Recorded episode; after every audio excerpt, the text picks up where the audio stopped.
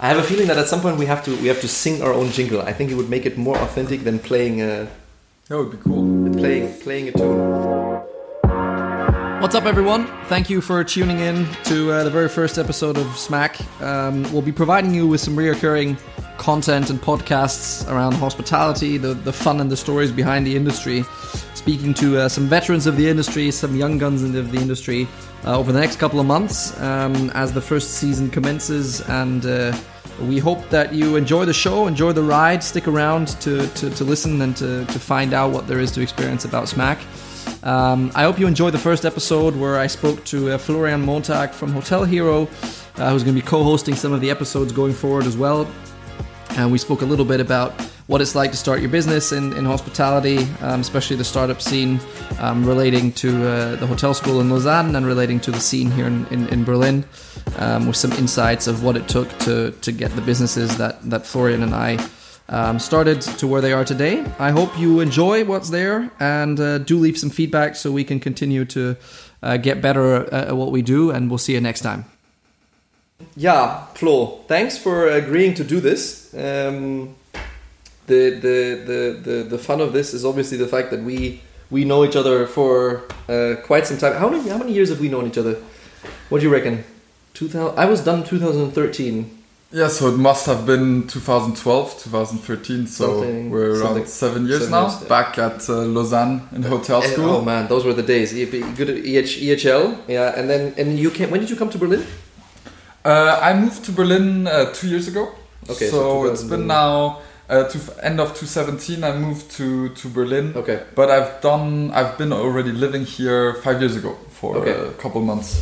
okay, because I think the I think the first time that we saw each other here in Berlin was at the at one of the ITB events um, of the alumni events, IHIF ITB Exactly. alum, alumni evenings. I think maybe in 2018, um, because it was the first one that you were in, in the city for. Correct? Then yes, that would make sense. Yes, March 2018 would have One been. of, of, of the, the classic uh, alumni shows Alumni from shows. our hotel school. Yeah, from from from EHL. So tell me, um, how's it been? I mean, Hotel Heroes is from from what I've read and seen going very well. Was that always the plan when you came to Berlin, or or, or how did that kind of develop back in the days? So yeah, um, big question. Uh, so first of all, thank you very much for for having Of me course, at course. uh, Smack, the new the new podcast. Looking forward to this project. Um, yes, when we graduated from Lausanne, um, two my two co-founders, uh, Julien and Thibault, uh, and myself um, wanted to to pursue Hotel Hero and our uh, mission with it, and we moved to Berlin for that. So Okay. it's uh, that's been our reason why we came to Berlin. Uh, we were also looking at different uh, other cities in in Europe where we could start uh, the business, but Berlin is such an international vibe, cool city to live in that we really decided, okay, this is the place where we're gonna start our little baby. Okay, and the the um, the two guys that you did with are are also EHL or have a, a hotel background, or are they are they foreigners to the industry? What's the No, so we we are the classic uh, kind of uh, hotel breed? uh, hotel breed. uh, we met each other uh, together in one semester at hotel school in Lausanne. yeah. Um, we were first friends until our second internship. As in Lausanne, you always do uh, internships in the industry, working in hotels. Yeah. Um, Julien, who's now um, one of the three co-founders, had the idea of or saw the problem of, of technology, digital transformation in the hotel industry, and he came back to Lausanne and said, "Hey guys, like there's something I we need to solve. There's something I'm really interested about." And um, yeah, since then it's been a, a long ride, and uh, Thibaut, Julien, myself, we we worked together as a team for now more than three years on on the Hotel Hero project back in the days, and on the company today. So tell me this, because when when um, when we started when we started liking stuff here, we the, the, the first question that we always get asked from from students from from hotel schools and from from people around us, friends, family, you know the deal. Um, is is it easy to start a company? Did you find it easy? Because I mean, effectively, um, you're you're indulging in something that you've never really had to do. There's fun things like paying taxes, following certain administrative rules when you when you found a company, um, finding clients, the first people to talk to, Um, easy, not so easy. What was your experience?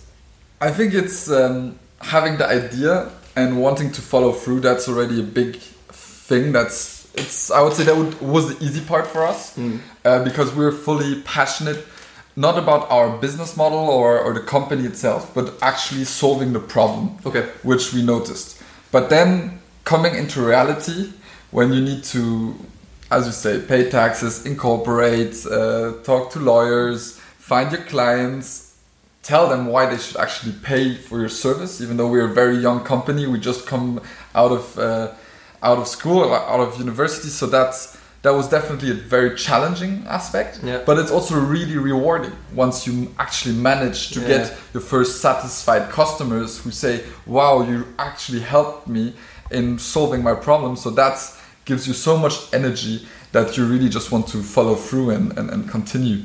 Sounds good. So tell me exactly um, what it is you're doing with Hotel Hero. Um, the, the, the, the problem you said there's there's a certain problem solving aspect and, and what you what you want to or what ideally you want to provide customers or people that are interested in your service with.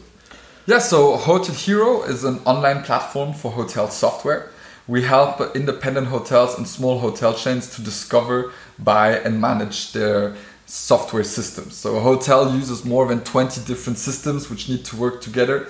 And the topic of digital is becoming more and more relevant for hotels. Hmm. However, it's not their core business and they're often overwhelmed with it. And our platform facilitates them to make this process much more seamless, save time and money, and allow them to make better uh, decisions when they think about digital and when they invest in new IT. Give me give me an example for some of those systems. So you, you've said there's there's around 20 systems. People that may just you know be starting out in the industry or may not be too familiar with the with the IT side of it.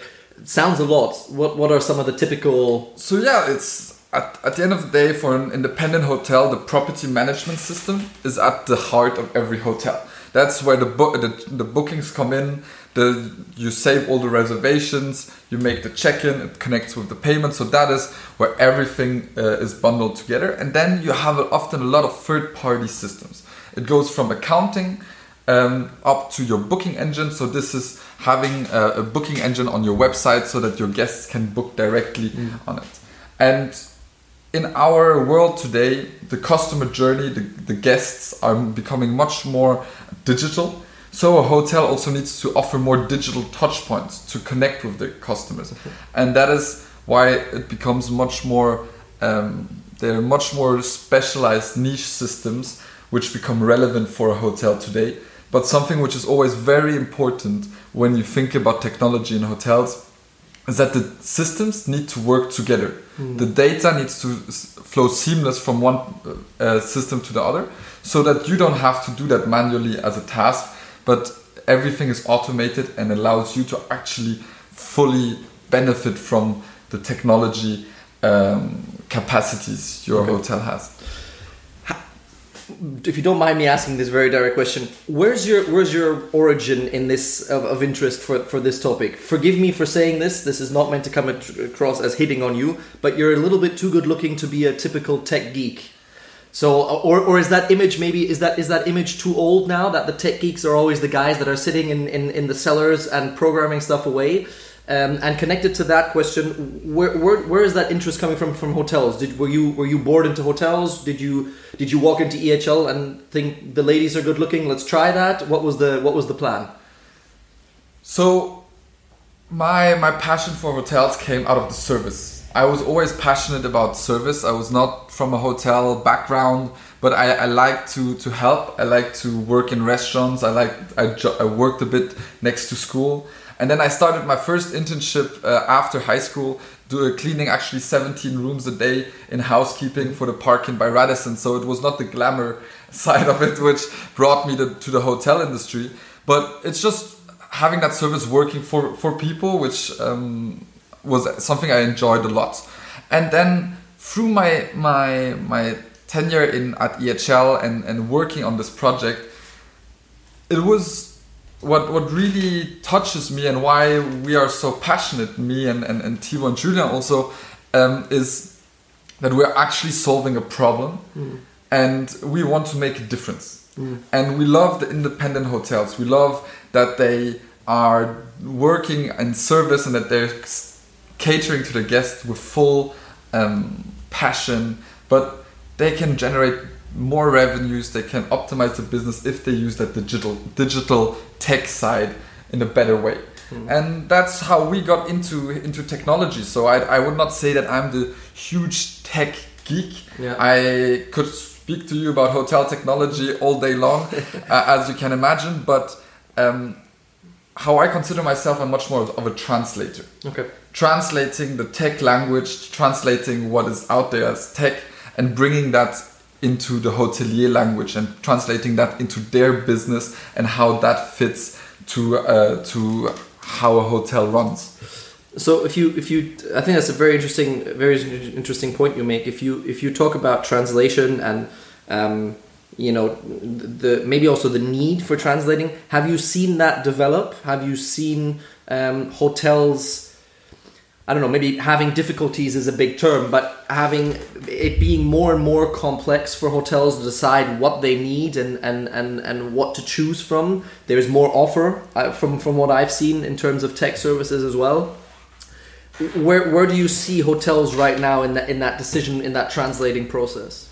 Yeah, I mean, as um, our platform itself, we're focusing mainly on the DACH French market and, and, and Europe. We have a more than 500 systems listed on the platform, which are specialized for hotels in Yeah. over 50 categories. So just think about that. That's a sheer amount of systems, um, and that's so the, the complexity. There's much more solutions out there, and hotels know that digital becomes more important. There was just a study from Roland Berger with IHA here in Germany, the Hotel Association, and ÖHV, Hotel Association in Austria, which said that over 80% of hotels said tech and digital is becoming a key factor in their hotels. Mm. However, only over 25% actually said that they feel as if they are ready for the challenge mm. and that they are well positioned. So this huge discrepancy shows that there's a lot of work to be done and hotels have the ability or they have the need to actually catch up especially when you're looking at the big giants of the OTAs Yeah. uh, or the big hotel chains um, and the new concepts coming in so uh, hotels notice it but they need to also act on it and that's why we're there to facilitate that and that they can um, have less risk and have, are more informed to be able to make the right right decisions So speaking of speaking of internationality, tell me tell me a little bit about that. I mean, we what we've seen here is that there that some of the challenges in in, in Switzerland, Austria, Germany, the countries that you've just mentioned, France, um, potentially as well, are, are relatively similar. Do do you do you see differences also maybe in working with, with people? If you if you say you've worked with, with the union in Austria, you've worked with the unions in, in Germany in one way or another. Um, do you see differences? Are the Schweizer closely to Servus from Österreich, um, or, or, or are the challenges different? Um, what's what's your experience on that? And are the Germans necessarily still the most efficient ones, or are they also not doing great anymore? I think that depends. You know, there's always still a lot of kind of connecting with your own nationality. So the Swiss like to work with the Swiss, the Austrian with the Austrian. Germany, maybe it's a bit different as it's much bigger. So it depends on, on the big cities or on, on, on in the countryside. Um, yeah, and, and, and the movement on technology and uh, the understanding of, of the hotels and, and, and the need to, to innovate, I would say I, I see it a lot, especially in Switzerland, as they have been struggling a bit the market um, with the Swiss franc uh, a couple years ago and, and inbound tourism, so that they see technology and innovation as a, as a good way of improving their business and being able um, to stay ahead. Um, but yeah, at the end of the day, I would say they are quite similar because uh, everybody would like still to work with local players, and that's um, the same in Austria as it is in Switzerland or or Germany. And another point, looking at the DACH market, so Germany, Austria, and Switzerland, but also France, it's the language. Language barrier is a huge aspect, especially because tech is already a topic which nobody loves to talk about. It's complicated. You don't know all the, the Why, words. why is that, Flo? Why is it? Why is that still? The, let me let me interrupt you. Why is that still the case? Why is it still seem that some people are are not? Is it because they don't know about it? Is it because they're not comfortable? What, why is it that I, that that that is still uh, kind of a, a topic that people like to avoid in, in typical conversations? Yeah, because it's not their area of interests. I mean, uh, they don't know so much about the game, and also, let's not forget, technology evolves quite rapidly. Yeah. The people who've been in the industry 10, 20, 30 years, they have seen different tech coming in, and they have seen always new trends. So they're a bit um, cautious about, okay, do I need to jump on each trend because five years ago or 10 years ago the salesperson told me this is the next big thing Yeah, yeah. so i think this is uh, one of the big topics and but it's also just not being so familiar with it and that's why something which you don't know typically you're not that keen on on investigating more. And that's Yeah. uh, but there's a big change with the younger generation coming in who are more and more digital natives um, tech is just a part of our lives. So for us we don't have that big barrier when we think about uh, about tech. So i think that is going to have also a huge impact on the adoption of new technology on, on the evolution of the industry in the next couple of years So if you if you look back at at um, at the way Hotel Hero has developed, and I'm going to come back to that a little bit, in a sense that um, I'm pretty sure that people are want to know, and that, that maybe are in similar situations where they've just started a company in hotel, um, potentially even in hotel tech. Um, how has it evolved? Because I'm, I'm sure, as for any young company and, and startup scenario, there was a time, especially at the beginning, where you think, okay, I'm not really sure this is going to work, but we'll give it a shot. How, when did you sort of see, uh oh, we're actually getting somewhere here, and this is this is going places, and and and we're feeling that people are re, you know want to hear more about what we can offer, and we're solving problems. Give me give me an input on on how that journey progressed as to going from we're going to start this and we'll see how it goes to uh oh, we actually need to start writing budgets and we need to think about two or three years ahead because this is going somewhere.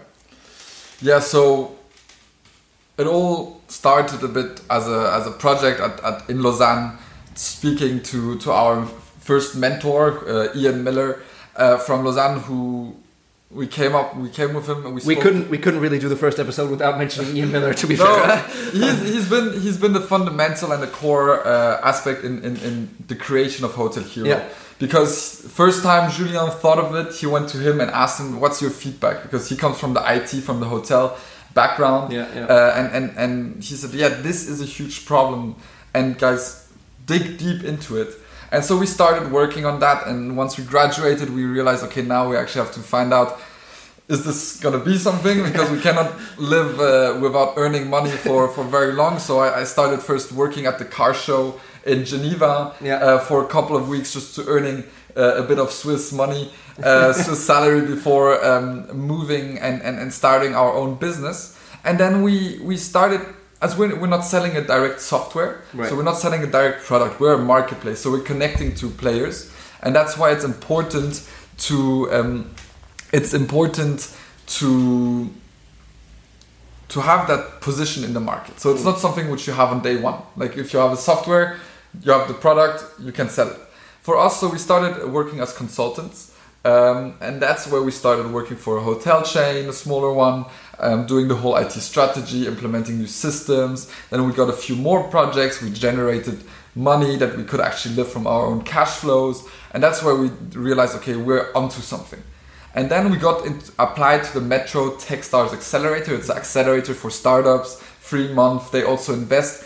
And we came there to the and it, there's this in the second or third week. There's this mentor madness they call it. You meet hundred different mentors in speed dating, and each mentor gives you 20 minutes and just destroys your business. That was for me, I would say, the worst moment of my life.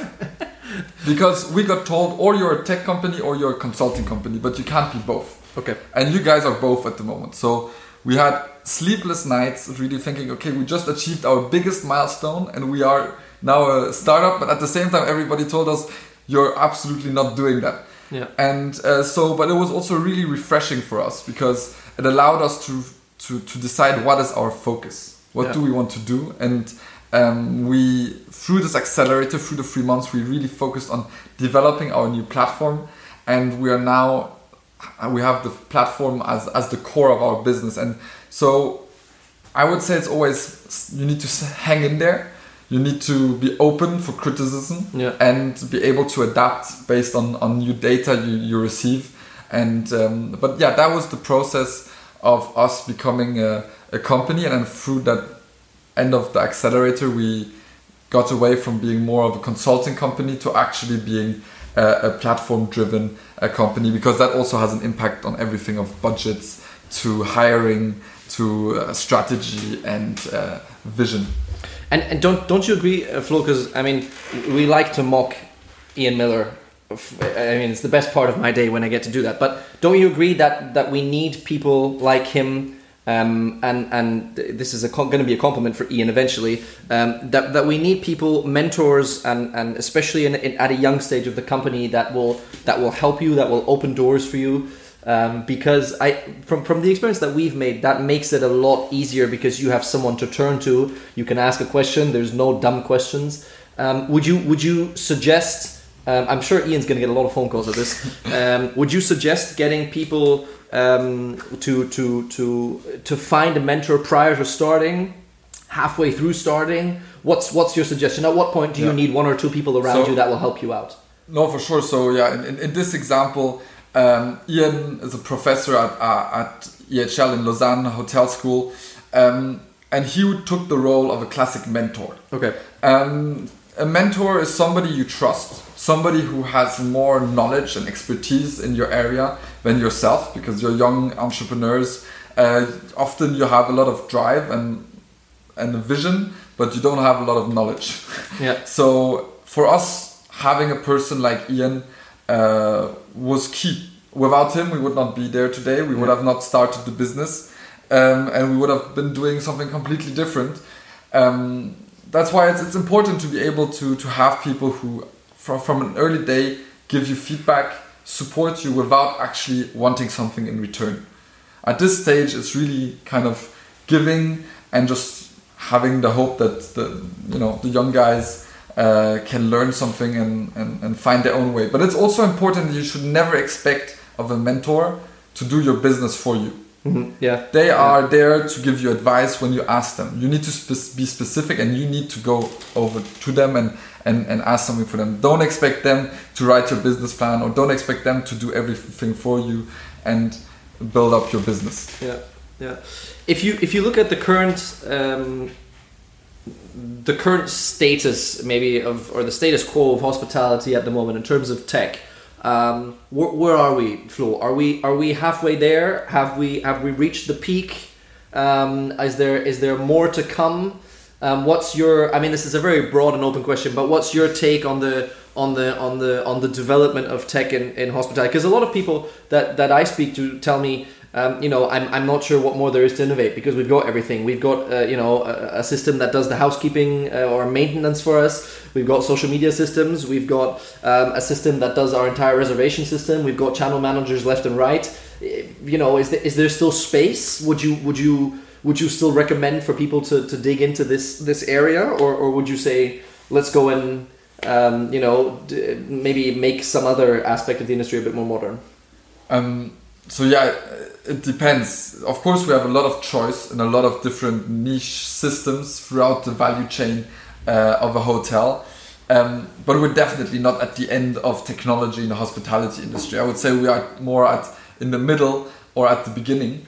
Um, there are new trends coming. If it's voice, um, who will have a complete impact um, on the industry and which will change everything. So I, I can't tell you where we are in the on the on a roadmap, but I would say that there's a lot of potential and um, there's always place for more innovation and for more connectivity and making processes more seamless and um, also adapt to new user trends because customers are changing guests have new uh, new um, will for example voice will search for hotels differently. So that will completely um, change the way how uh, hotels book online.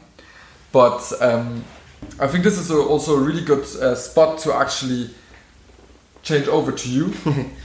Looking at um, online distribution at uh, digital marketing and how to position your hotel online. Maybe you can give a bit of background about your own story um, of like hospitality, how you how you started, like what was your um, or what you actually do at like hospitality. I mean, it, this what we do and, and how it started is pretty pretty closely linked to, to each other. The the the, the idea is um, similar to, to what you described or originated in, in Lausanne at, at EHL. Uh, unfortunately, we have to mention Ian Miller again. We should make this. We should really make this podcast about him at some point. Um, so so again, Ian Ian was a, a driving factor in in, in this um, when when I did my my what we call a student business project, which is sort of the the, the bachelor thesis, if you so want, in in in, in Lausanne. Um, we we um, we discovered that you know the, the whole aspect of technology is is um, is is out there now, and, and the digitalization has certainly come into the industry, um, and very few people are were sure at the time. Again, similar to what you described, as to how to make good use of it, especially in, in positioning themselves online.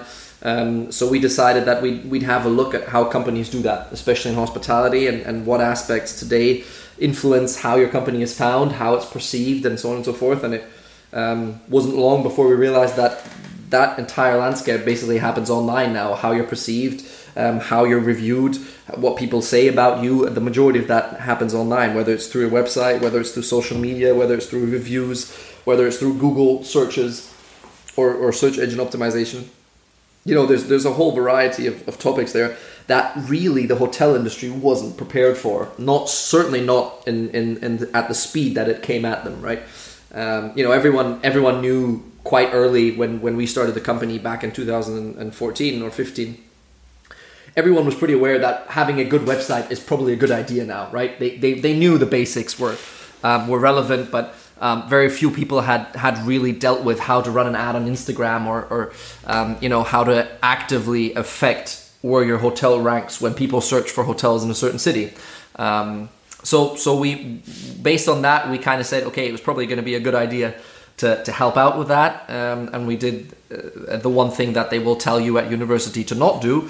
Um, we started a consulting company with 22 years of age, yeah, um, which which at the beginning obviously went the way that that they told us at university it would go because it was very difficult to convince people.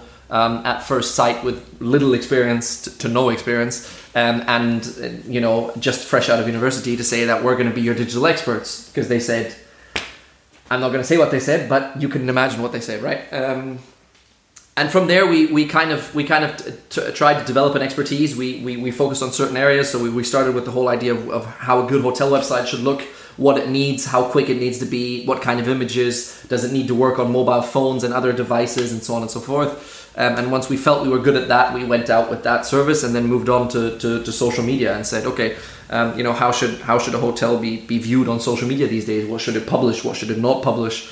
Um, and so we went from topic to topic until we had sort of a very complete um, digital marketing portfolio available for hotels. And voila, Like was born. Um, I started it with a with a friend from university as well, Robin, um, who who at the time um, wanted to, to, to, to, have the experience of starting a company as well, then, then later moved on to, um, to pursue a, a, different career path, but, but was vital um, in, in starting the company. Um, he's, he's the one that actually came up with Like, so, so the, the name, uh, which stands for leadership, the L, the I for innovation, the K for knowledge. Um, and the E for exchange. So that that was actually uh, Robin's um, Robin's involvement. So I, I would completely agree with what you said earlier. I think it's very important to, to have someone by your side, not only a mentor, but also some other people to start the company with. Um, because if you don't have anyone that challenges you and that destroys you early on, in a, in a destroying in a positive way, um, you're going to think you're the greatest, and it's going to be very difficult to come back from that. Um, and that's kind of the experience that, that we've made. Um, and yeah, here we are today, uh, four four and a half years later. Um, How big is your team today? So there's there's six or seven people in the office most of most of the times if, if everyone's here, um, and all in all there's about 12 to 13 people in the team if we count freelancers as well, which which we get on board when when we have projects that that involve them. Um, especially things like photography, videography, um, drone flights to, to take panoramic views of the hotel, um, 3D uh, images of a hotel room. So we, we do all of that now. Um, so so it's it's developed quite nicely to become uh, a total team. Like I said, if you include all the all the freelancers, which are naturally not in the office every day, um, to to about twelve or thirteen people, um, and I think it's a um, it's a size that works very well for us because um, it's intimate enough that we have you know we're, we're close to each other. We can chat things out. We can we can discuss projects, problems, developments very quickly. Um, and it's also big enough for us to now do three, four, five projects at the same time, which, as I'm sure you can confirm, at the beginning is not easy because there might be a time where you have no projects at the beginning and you sit there thinking, uh oh, you know, I better go call my parents to get dinner tonight.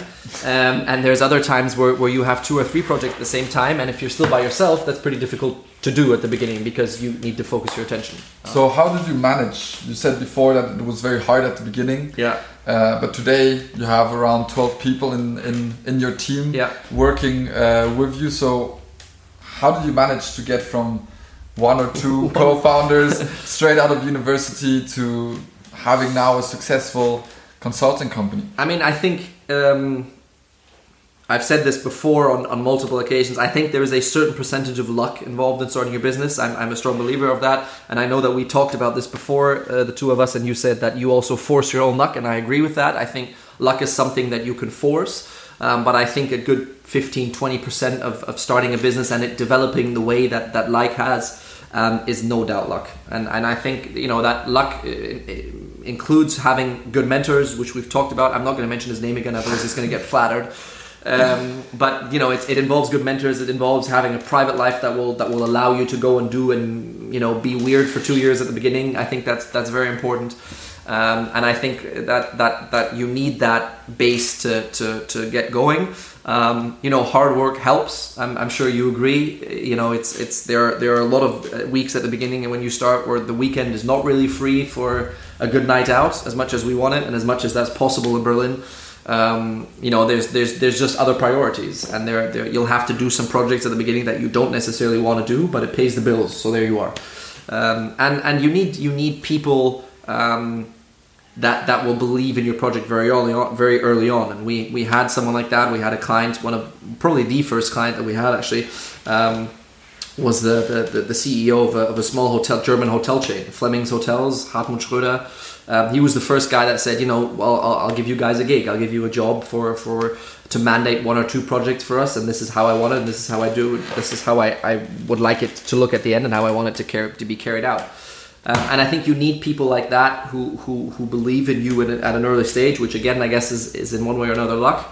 Um, and those experiences at the beginning are, are, are the most um, the, the biggest learning experience ever. You know, the Hartmut Hartmut Schröder is, is a um, a very very very tough hotelier, very nice guy, um, but but very tough, and he will clearly say his opinion if he thinks something is.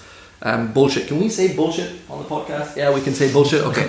um, if he thinks something is bullshit, then he'll say that. You know, and and um, and I think that was that was a great learning experience for us. So so um, the journey for us was was a mixture of hard work, luck, um, you need to be able to network. You know, we've known each other for some time now. You know, if there's one thing I'm good at, it's clearly talking. Um, you know, That's why we started That's the why we podcast. started the podcast. I guess that's why we started Smack. Um, so, so you need to be you need to be open to, to talking, and you need to be um, you know you need to excel at small talk at a very early stage because you need to you need to you need people to remember you, and, and you need to get into conversations with people. Um, and that mixture um, helped you know get to get to where we are today. And and um, I will say this as well as as the journey continues you have to continue to surround yourself. And I'm not saying this because one of them is sitting behind me.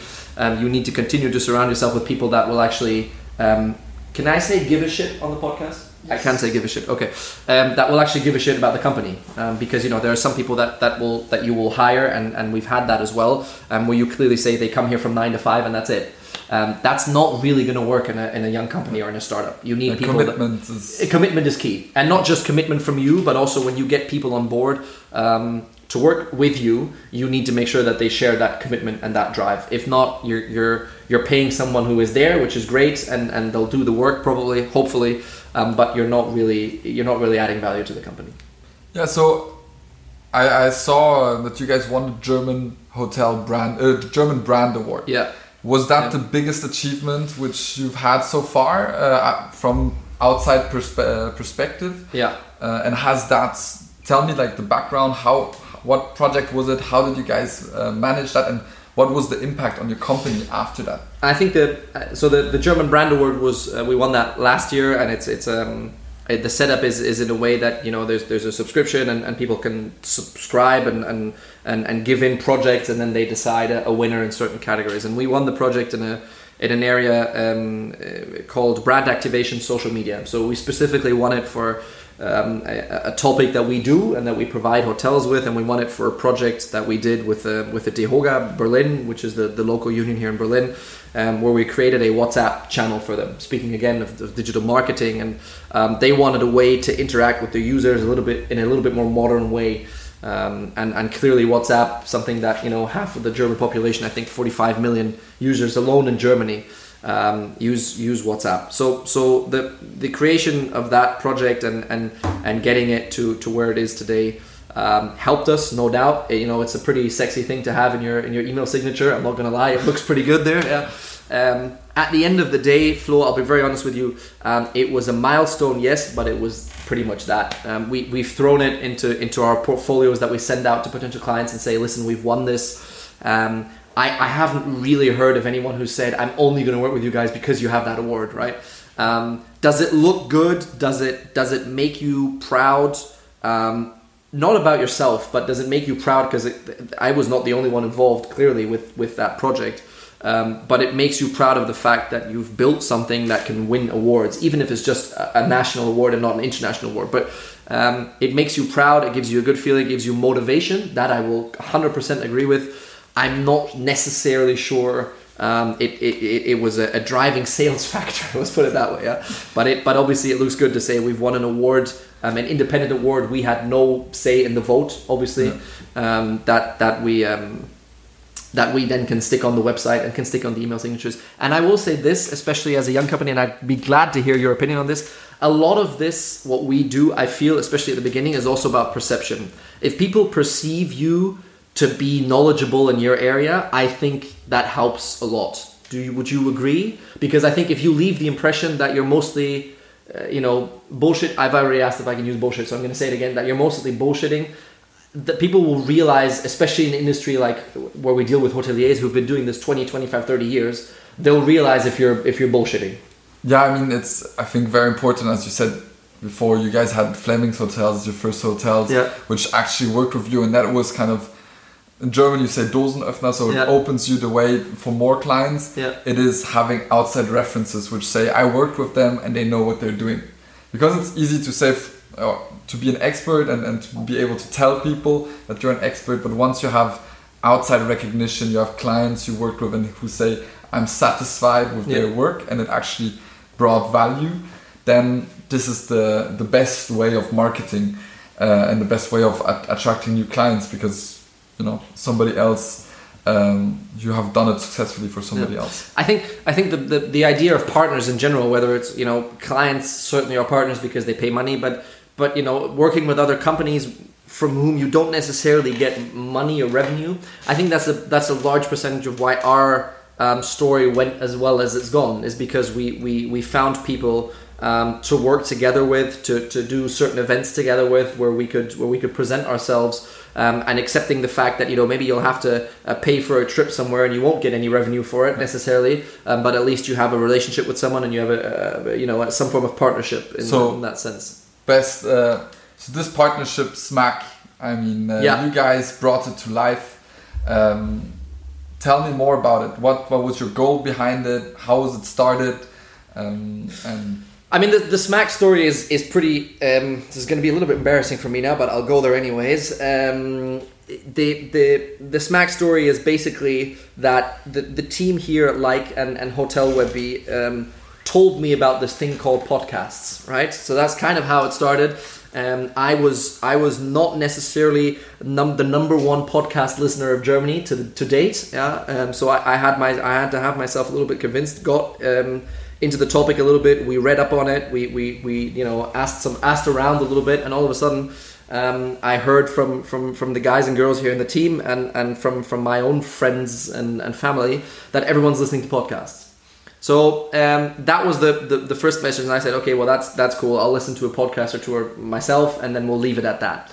Um, and at some point, you know, we, we, we talked about this here internally. And we said we have so many funny people um, and and great knowledgeable guys and, and women that that I'm sure would love to share their story. And and um, you know, the, the one thing that we that we have in um, in the industry um, is what we call network, and and we have you know people who know each other from uh, certain events or, or backgrounds or whatever, and and we kind of wanted to to create a platform where they can come together and, and have a chat, and that's really the idea of Smack is. Um, for it to be a chat, you know, there's no there's no big interview script or big pre-interview or anything. That's that's not the idea. The idea is for the way we did here today, basically sit down and, and have a chat, you know, and, and speak about the topics that, that matter to you. You know, I could talk to you about, um, I don't know, the the the this pro- the probable season of uh, the Los Angeles Lakers, and I'm you know probably not into the Lakers, neither are you, and it wouldn't be really a fun conversation. So the idea is to talk about topics. Um, that interest the person on across on the other side and, and I, um, of, of the table that, that we interview and and ideally that will interest you know the, the listeners and the followers of, of, of smack as well um, and to make it a platform for everybody. Obviously there's there's a there's a certain idea behind it as well and and, and we have a certain um, a certain place that we want to go in terms of who we invite to, to, to the show and, and so on and so forth. But it's really meant to be a, a platform where um, people can can hear about various topics. And it's and it's deliberately um, aimed at hospitality so so there's no there's no necessary um, association only with hotels, right? So, so clearly, you know, you and I have, have mostly dealt with hotels, um, but we'll get some people on from airlines. We'll get, um, you know, some people on from from big tech companies that, that work across the the industry and not necessarily just with hotels. Um, and fortunately, we've got someone on board that um, I don't have to do it all by myself, which is which is the idea, and I'm, and I'm glad you said yes to this. Um, so so the idea is clearly between between the two of us that if we have the chance, we'll we'll do the, the, the shows together. But then at some point also that we that we split them up. Um, we're, we're sort of aiming, and we have very different opinions on this in the team. We're sort of aiming to, to get like maybe an episode or two per month. That's that's sort of the the the, uh, the rhythm that, that we'll go by um, to, to, to keep it um, you know to keep it up to date, to keep it current as well. We, we want to talk about current stuff um, yeah, so that's basically the idea with, with, with Smack. We'll publish it on all the all the known platforms like like Spotify and, and the podcast app of um, of the iOS system, so of the iPhones, um, and we'll throw it on YouTube as well, and we'll have it on our website, which will be smack.media um, as well. So we'll, we'll we'll put it out there as best as best we can, um, and and yeah, make it as interesting as as possible. That, in short, I realized this wasn't really short, but anyways, um, that in, in, in a couple of sentences is, is basically the, the idea. Um, international is the approach. I think I think we agree um, that that was that that was the, the, the plan. So we're, we're not just going to focus on, on Germany. We'll um, you know we'll go to the UK. We'll, we'll have a, a look around there of who we can find um, and and who's willing to talk to us. That's basically the plan. Tell me tell me your experience with podcasts, especially with with with, with hospitality, and why you said yes to this. I mean, you must be out of your mind. Uh, yeah, uh, I must have too much free time, you know. That, yeah, exactly. no, um, yeah, why I, I joined, uh, and, and thank you again for the invitation, uh, is because I, I want to bring a fresh and interesting kind of new view uh, from us uh, to the industry, especially for people who are just in hotel school or who just started their career, if it's in hotels, restaurants, real estate everything around hospitality and tourism, but also for uh, seasoned veterans of the industry and, and experts to just kind of bring a kind of a new perspective um, to, to what we live and what we see and also what our guests have experienced. And I think that is definitely the, the key reason why I joined us to for looking forward to all the interesting um, conversations and exchanges with our guests as um, they have always amazing uh, stories to tell, um, especially in the hospitality industry. You you're always astonished about um, all the stories and uh, what happened yeah. at certain events or, or in their careers. So yeah. this is uh, why I've joined, and I'm really looking forward um, to to an exciting uh, first season. Yeah, and um, yeah, I think I think the reason the reason we wanted to do this is is because we want it to be like no other podcast. You know, it's it's okay to say bullshit here and and you know to, to just speak your mind and I, I, like that you know we're not going to go swearing around the whole time that's clearly not the idea either but um, it's okay to, to, to, to, say what's on your mind and, and, and be open about it that's um, un- until the the Arna who we will not fail to mention in our first episode, who's the guy who's going to be running the the whole technological aspect of it and making sure that the podcasts sound good and so on and so forth. Until he hits me in the head and says, "Stop it." Um, you know, we'll talk about whatever whatever comes to mind and whatever whatever sounds good. Flo, thank you very much. Thank you very much. Um, we'll see you. We'll see you soon. Um, the the next episode we're we're um, just in the process of confirming, so we'll, we'll have something something interesting there. It's probably going to be around hotels in one way or another, and, and sort of boutique hotels and and a modern concept of hotels. Um, and we'll see what we have in there. We'll see you next time, Flo. Thank you very much. Looking forward. Thank you.